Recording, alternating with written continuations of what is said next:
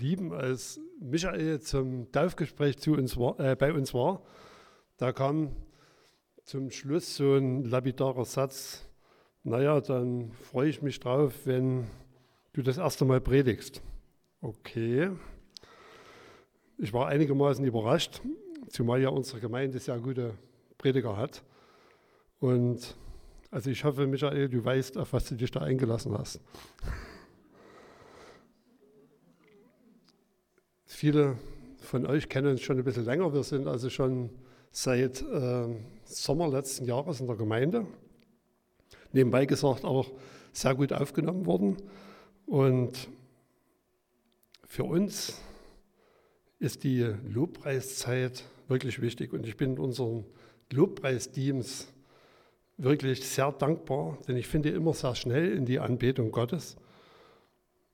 Und auch wenn wir immer eine tolle Lobpreiszeit haben, es macht Sinn, darüber nachzudenken, was wir da tun und warum wir es tun. Nehmen wir an, wir würden uns also irgendwann unter der Woche mal auf den Markt in Schneeberg stellen und die Leute zum Thema Anbetung befragen. Vermutlich würden die meisten Anbetung als ein rein christliches Thema verorten. Und im Verständnis vieler interessiert ja das in aufgekl unseren aufgeklärten Zeiten eh keinen mehr. Und davon bin ich aber ganz und gar nicht überzeugt.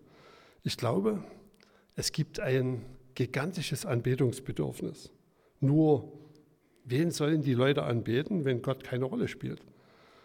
Es bleibt dann eigentlich nichts anderes, als Menschen, Dinge, Lebensziele oder auch sich selbst zu vergöttern. Und wer zum Beispiel schon mal bei einem Konzert von Udo Lindenberg oder einem Fußballspiel von Erzgebirge Aue war, der wird wissen, dass diese Vergötterung ganz real ist. Dass Fans völlig ausdicken, wenn sie im Stadion ihre Mannschaft anfeuern. Und das betrifft nicht nur Jugendliche. Es gibt Menschen, die opfern richtig viel Zeit, Geld, Bequemlichkeit, um ihren Idolen nahezukommen oder ihnen zu entsprechen. Es gibt Menschen, die beten Karriere und Macht an und opfern dafür sogar ihre Ehe. Das habe ich in meiner letzten Firma sehr anschaulich erlebt. Da gab es ab einer bestimmten Hierarchieebene fast nur Geschiedene oder getrennt Lebende, weil in dieser Firma offenbar Karriere und Familie nicht zusammenpasste. Was du anbetest, das gewinnt Macht über dich. Ich bin sicher, es gibt ein riesiges Anbetungsbedürfnis. Wenn ich also diese Begeisterungsstürme bei Rockkonzerten und Fußballspielen im Ohr habe, dann erscheint mir Anbetung in den meisten christlichen Gemeinden seltsam gezähmt und zurückhaltend. Es ist so, als ob wir eine Emotionsallergie hätten. Bloß ja nicht zu leidenschaftlich. Und wenn wir einen Blick in die Bibel werfen, dann finden wir aber genau das. Leidenschaft, Begeisterung, Hingabe für unseren Gott. Ich lese den Predigtext über den ich heute reden will, Psalm 95, Vers 1 bis 7, nach der neuen Genfer Übersetzung. Okay. Kommt, lasst uns den Herrn zujubeln, ihm laut unsere Freude zeigen, dem Fels, bei dem wir Rettung finden. Lasst uns voll Dank vor ihn treten, mit Liedern ihm unsere Freude zeigen, denn der Herr ist ein großer Herr, ein großer Gott und ein großer König über alle Götter. Die tiefsten Abgründe der Erde, er hält sie in seiner Hand und die Gipfel der Berge, auch sie gehören ihm, ihm gehört das Meer, er hat es ja geschaffen und auch das Festland haben seine Hände geformt. Kommt, wir wollen ihn anbeten und uns vor ihm niederwerfen. Wir wollen niederknien vor dem Herrn, der uns geschaffen hat. Denn er ist unser Gott und wir sind sein Volk, wir sind Schafe auf seiner Weide. Er leitet uns mit seiner Hand. Amen. Ihr Lieben, wir haben uns als Ehepaar vor circa 15 Jahren gefragt, soll das alles gewesen sein, wie wir Christsein leben? Wir waren Sonntag für Sonntag im Gottesdienst, haben an vielen Stellen mitgearbeitet, aber wir haben all das nicht erlebt, was wir in der Bibel gelesen haben. Da ist von Heilung, von Befreiung, von Prophetie, von Sprachengebet die Rede, von Wundern, von Kraftwirkungen des Heiligen Geistes. Aber all das haben wir nicht erlebt. Also begannen wir zu beten, Herr, wir wollen mehr von dir. Wir wollen mehr von dir erleben, wir wollen mehr von dir an Vollmacht, wir wollen mehr von dir an Wissen einfach. Und Gott hat uns geantwortet. Übrigens, er reagiert grundsätzlich darauf, wenn wir Sehnsucht nach ihm im Herzen haben, wenn wir hungrig nach seinem Wort sind. Er hat uns also Schritt für Schritt in sehr, sehr viel geistliches Neuland hineingeführt und wir lernen immer noch. Interessanterweise hat uns Gott als erstes in die Anbetung geführt. Wir waren regelmäßig zu Lobpreisgottesdiensten in Annaberg bei Licht auf dem Berg wir waren Chemnitz-Lutherkirche, ist bestimmt für viele auch ein Begriff. Wir waren in Aue bei Jubilade und wir haben gemerkt, dass uns das immer wichtiger wurde. Anbetung hat mit Dankbarkeit zu tun. Anbetung weitet die Herzen und ich erlebe im Lobpreis oft Impulse des Heiligen Geistes. Es ist aber auch kein Geheimnis, dass manche Christen sich ziemlich schwer tun mit der Anbetung Gottes. Und ich spüre das, dass es oft unausgesprochen im Raum steht. Also das ist nicht so mein Ding. Die Hände heben, knien, womöglich tun, was in unserem Predigtext steht, sich niederwerfen, auch noch in den Staub. Also dann wenigstens auf einem dicken Teppich. Aber in der Bibel gibt es massenhaft Beispiele, wo Menschen starke Erfahrungen mit dem lebendigen Gott gemacht haben.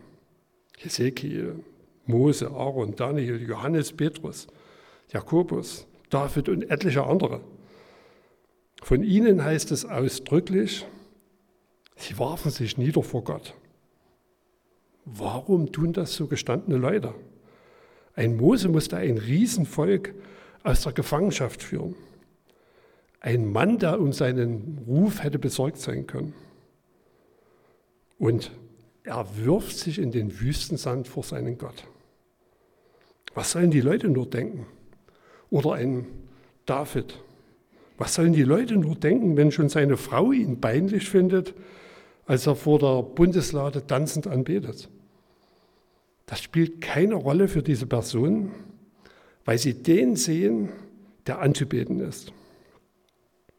Oder nehmen wir die zehn Gebote. Da geht es genau genommen um Anbetung, um einen Lebensstil der Anbetung Gottes.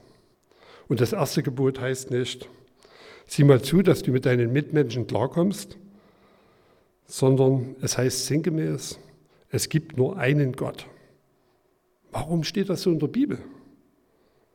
Doch nicht als Info-Merkblatt, sondern damit wir darauf reagieren. Und in den Geboten legt uns Gott nahe, wie ein Leben der Anbetung aussieht. Und bei Jesus wird das deutlich. Er lädt uns ein zu einem Leben voller Wertschätzung des himmlischen Vaters. Er wirbt geradezu darum, indem er sagt, wie der Vater uns liebt und er bittet und er ringt darum, dass wir den Vater ehren. Aber er sagt nicht, tut es endlich, das macht er nicht, weil er weiß, dass Anbetung nur aus einem ehrlichen Herzen kommen kann. Interessant ist, als der Heilige Geist an Pfingsten auf die Gemeinde fällt, ist das Erste, was sie tun, sie fangen an, Gott anzubeten. Sie preisen die großen Taten Gottes. Und das ist übrigens heute nicht anders. Wenn der Heilige Geist in dein Herz fällt, dann wirst du überfließen vor Freude. Dann wird dich der Heilige Geist regelrecht zur Anbetung Gottes drängen. Und die meisten hier im Raum, die wissen, von was ich rede. Jesus sagt, unser ganzes Leben soll Anbetung sein. Aber genau da ist auch der Haken. Wenn dein Leben nicht Anbetung Gottes ist, dann werden ein paar halbherzig gesungene Anbetungslieder auch nicht Anbetung sein. Wie sollen sie auch? Bei Anbetung geht es darum, dass ich die Herrschaft Gottes über mein Leben anerkenne. Bei Anbetung geht es darum, dass ich die Herrschaft Gottes über mein Leben anerkenne. Das ist genau im tiefsten Inneren Anbetung. Gott als meinen Herrscher anerkennen, mich vor Gott, dem Herrscher, beugen, ihm Recht geben, auch wenn ich sonst, aber wenn ich sonst dieser Herrschaft Gottes eher misstraue, als sie willkommen zu heißen, wie soll dann meine Anbetung gelingen? Wie soll ich Gott anbeten, wenn ich das alles gelinde gesagt für übertrieben halte? Wie soll mein Herz bei Gott Ruhe finden, wenn ich an seiner Fähigkeit zweifle, mein Leben zum Besseren zu wenden? Ich habe vor einiger Zeit in einem Buchladen einen Bildband über Kirchentüren gesehen, gelesen. Also es gibt verrückte Sachen. Ne? Titel, der Eintritt ins Mysterium. Und genau das ist Anbetung. Eintreten in das Geheimnis Gottes. Vor einem Gott zu treten, der nicht mit einem Schnipsen verfügbar ist, der sich nicht für meine Zwecke einspannen lässt, sondern ich trete vor den allmächtigen, allgegenwärtigen Gott. Und das einzig Angemessene in der Gegenwart dieses großen Gottes ist, dass ich mich beuge. Vor dem ewigen Gott, vor meinem Schöpfer. Und genau das ist Anbetung, mein Herz mit dem Herzen Gottes in Einklang zu bringen. Ich gehe auf meine Knie, ich liege auf meinem Angesicht, weil ich ja nicht mit meinem Vorgesetzten rede, sondern mit dem großen Gott, von dem wir alle unser Leben haben. Weil ich mit meinem himmlischen Vater rede, der sich um die kleinsten Kleinigkeiten meines Lebens kümmert, der immer das Gute für mich will, der dich begleitet durchs Leben und durchs Sterben der dir die Ewigkeit verspricht und vor dem in der Ewigkeit die ganze Schöpfung niederfallen wird. Und vielleicht ist es ganz gut, wenn wir es bei Zeiten mal üben. Manchmal denke ich, die Leute im Alten Testament, die hatten es etwas leichter. Wenn es da um Anbetung ging, da gab es ein paar Hürden, da gab es Opfer, da gab es Regeln, die musste man einhalten. Nun bin ich nicht dafür, dass wir unsere Haustiere wieder opfern. Aber vielleicht war es gar nicht so schlecht, dass man einen Weg zurücklegen musste zur Anbetung Gottes. Dass dabei sich Ehrfurcht vor Gott einstellte. Und wir machen oft, erlebe ich immer wieder, das Außergewöhnliche klein.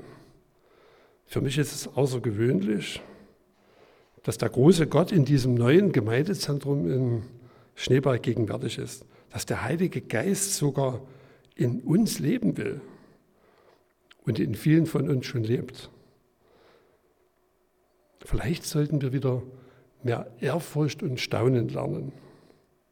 Was da eigentlich passiert, dass der große, allmächtige Gott dich liebt dich liebt, obwohl er alles, jede Kleinigkeit, auch das, was du gern verstecken würdest, von dir weiß. Und es gibt eigentlich nur zwei Wege. Ehrliche Dankbarkeit führen dich in Lobpreis und Anbetung oder das Gegenteil. Dir wird das alles unnötig oder unangemessen erscheinen. Und ich merke immer wieder, Anbetung polarisiert, weil sie offenbar macht, wenn dein Verhältnis zu Gott nicht in Ordnung ist. Ein paar Beispiele. Ich kenne Christen, die Gott als eine Art himmlische Versicherung sehen. Das sagt man zwar so nicht, aber einige leben so. Als sei Gott derjenige, der sie versichert, sollte doch an der Sache mit Jesus was dran sein. Also die Beziehung zu Gott ist rein geschäftlich gedacht. Ich lasse mich ab und zu mal in der Gemeinde sehen, in deren Mitgliedsregister ich stehe. gebe für meine Begriffe sehr viel Geld und Gott soll mich gegen ewige Verlorenheit versichern.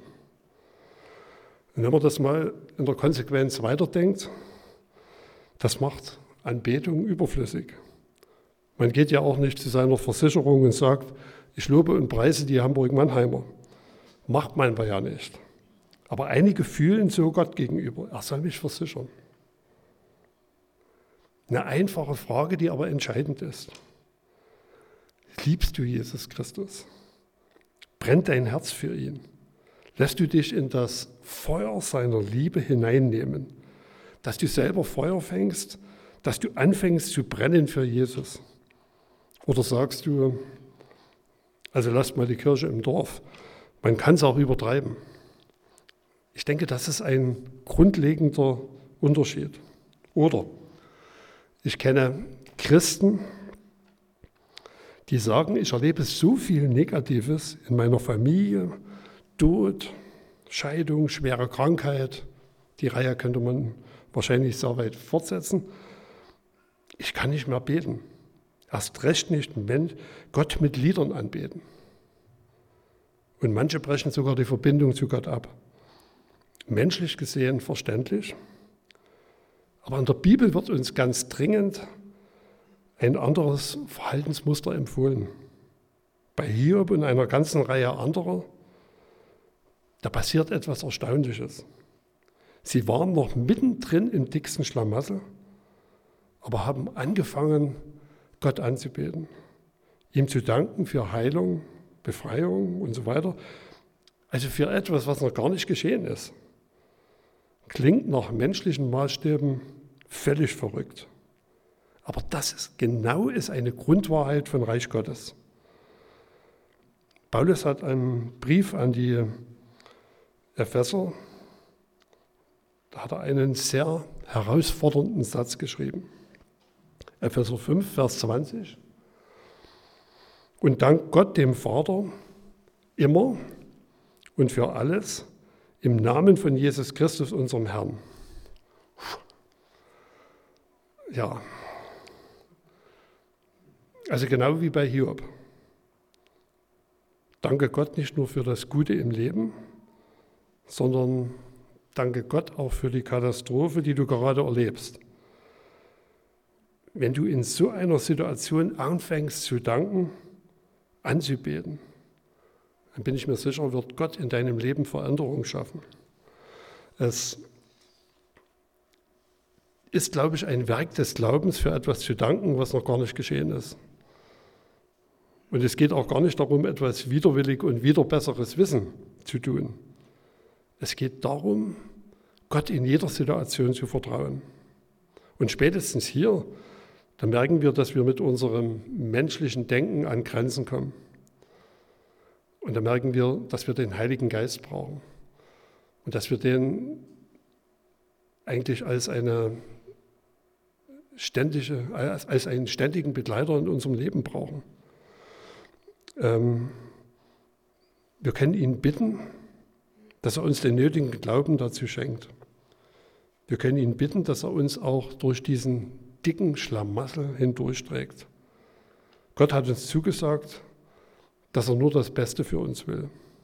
Und das ist unverrückbar. Also sollten wir anfangen zu danken, dass seine Hilfe in Existenz kommt. Herausfordernd, aber ich glaube, das ist der richtige Weg. Und zum Schluss, ich kenne Christen, die sagen, ich finde nicht in die Anbetung, weil die Lieder, die waren heute gar nicht. Die Band hat zu langsam oder zu schnell oder zu laut gespielt oder das. Und das zweite Lied, das habe ich überhaupt nicht gekannt. Das hat mich nicht angesprochen. Ich verstehe das menschlich, aber wieso soll jemand anderes, ein Lobpreisleiter oder ein Pastor, dir die Suche nach Gott abnehmen? Das kann er nicht. Er kann nicht für dich den Herrn suchen. Ich kann dein Herz nicht in das Feuer der Liebe Gottes legen, das musst du tun. Und darum liegt es daran, dass du sagst, ich will den König mit ganzem Herzen anbeten. Ich will mehr von dir, Herr. Was passiert eigentlich, wenn ich Gott von ganzem Herzen anbete. Ich öffne die Tür für Gottes Wirken in meinem Leben. Ich erlebe, dass Gott in der Anbetungszeit zu mir spricht. Und ganz wichtig, indem ich die Wahrheiten Gottes in der unsichtbaren Welt hinein proklamiere,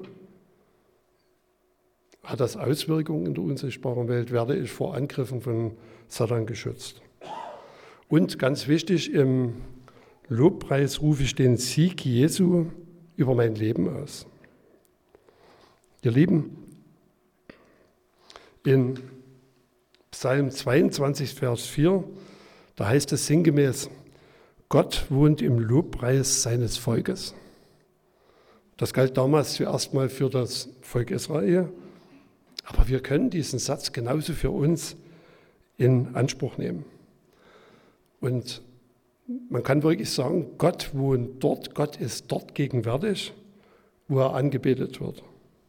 Und deswegen ist es auch problematisch, wenn wir uns schwer tun mit der Anbetung Gottes. Es geht nicht um uns im Lobpreis, auch nicht um unseren Musikgeschmack, sondern es geht um Gott. Also ich denke, das ist ein ganz wichtiger Satz. Es geht nicht um uns im Lobpreis, auch nicht um unseren Musikgeschmack, sondern es geht um Gott. Johannes, Johannes, der in der Offenbarung eine prophetische Sicht in den Himmel hatte, der konnte sehen, wie vor dem Thron Gottes alle Erlösten anbeten. Vor dem allmächtigen Gott, dessen Größe unermesslich ist. Und ich habe letztens ein schönes Beispiel dafür gehört, wie, wie groß Gott ist. Es gibt ja Milliarden von Sternen.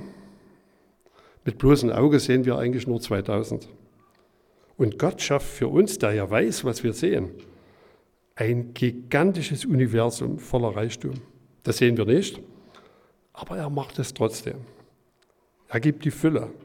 Er schafft Menschen, die so genial sind, dass sie pro Sekunde 100 Millionen Datensätze in ihrem Gehirn verarbeiten können. Das kannst, du kannst das, du tust das gerade. Gott hat dich so gemacht.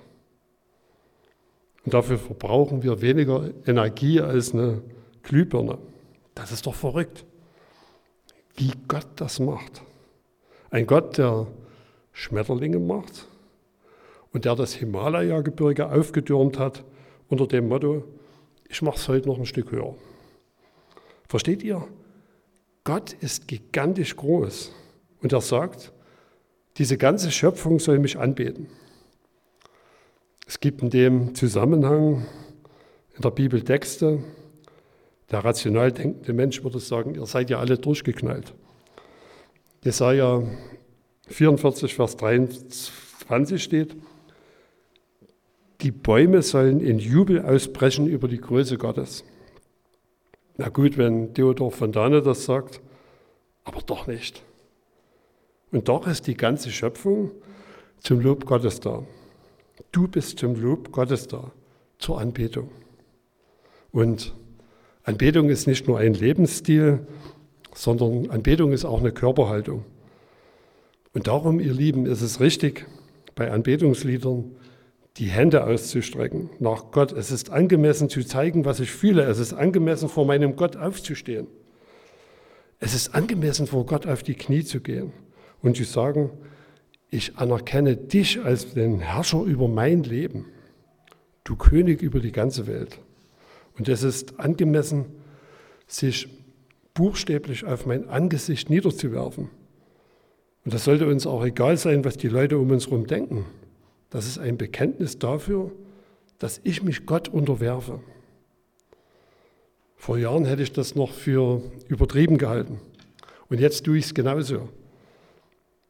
Ich knie doch nicht vor dem Bürgermeister von Schneeberg, sondern vor dem allmächtigen Schöpfer. Versteht ihr? Es geht überhaupt nicht um menschliche Kategorien. Wir müssen die meilenweit hinter uns lassen, bis wir annähernd verstehen, in der Anbetung kommen wir an das Herz unseres himmlischen Vaters. Anbetung kostet immer einen Preis. Im Alten Testament, da war das ein Opfer. Für uns ist es die völlige Hingabe an Gott. Auch die Hingabe unserer Scham und unserer Menschenfurcht. Vielleicht die Hingabe unserer Zurückhaltung. Vielleicht auch einfach die Hingabe unserer Besserwisserei. Und wenn wir dann, und wenn wir dann in der Anbetung stehen vor Gott, dann kann es sein, du fängst an, mit deinem Herzen zu begreifen, dass dieser höchste Gott sich hat für dich an ein Kreuz nageln lassen. Wie kommt er nur auf diese Idee? Weil deine Liebe zu dir, weil seine Liebe zu dir so riesengroß ist wie sein Wesen. Und was meint ihr, wäre eine angemessene Reaktion darauf? Anbetung. Und genau das wollen wir jetzt gemeinsam tun. Ich bin sehr dankbar, dass der Christoph uns in der Anbetung leiten wird. Danke.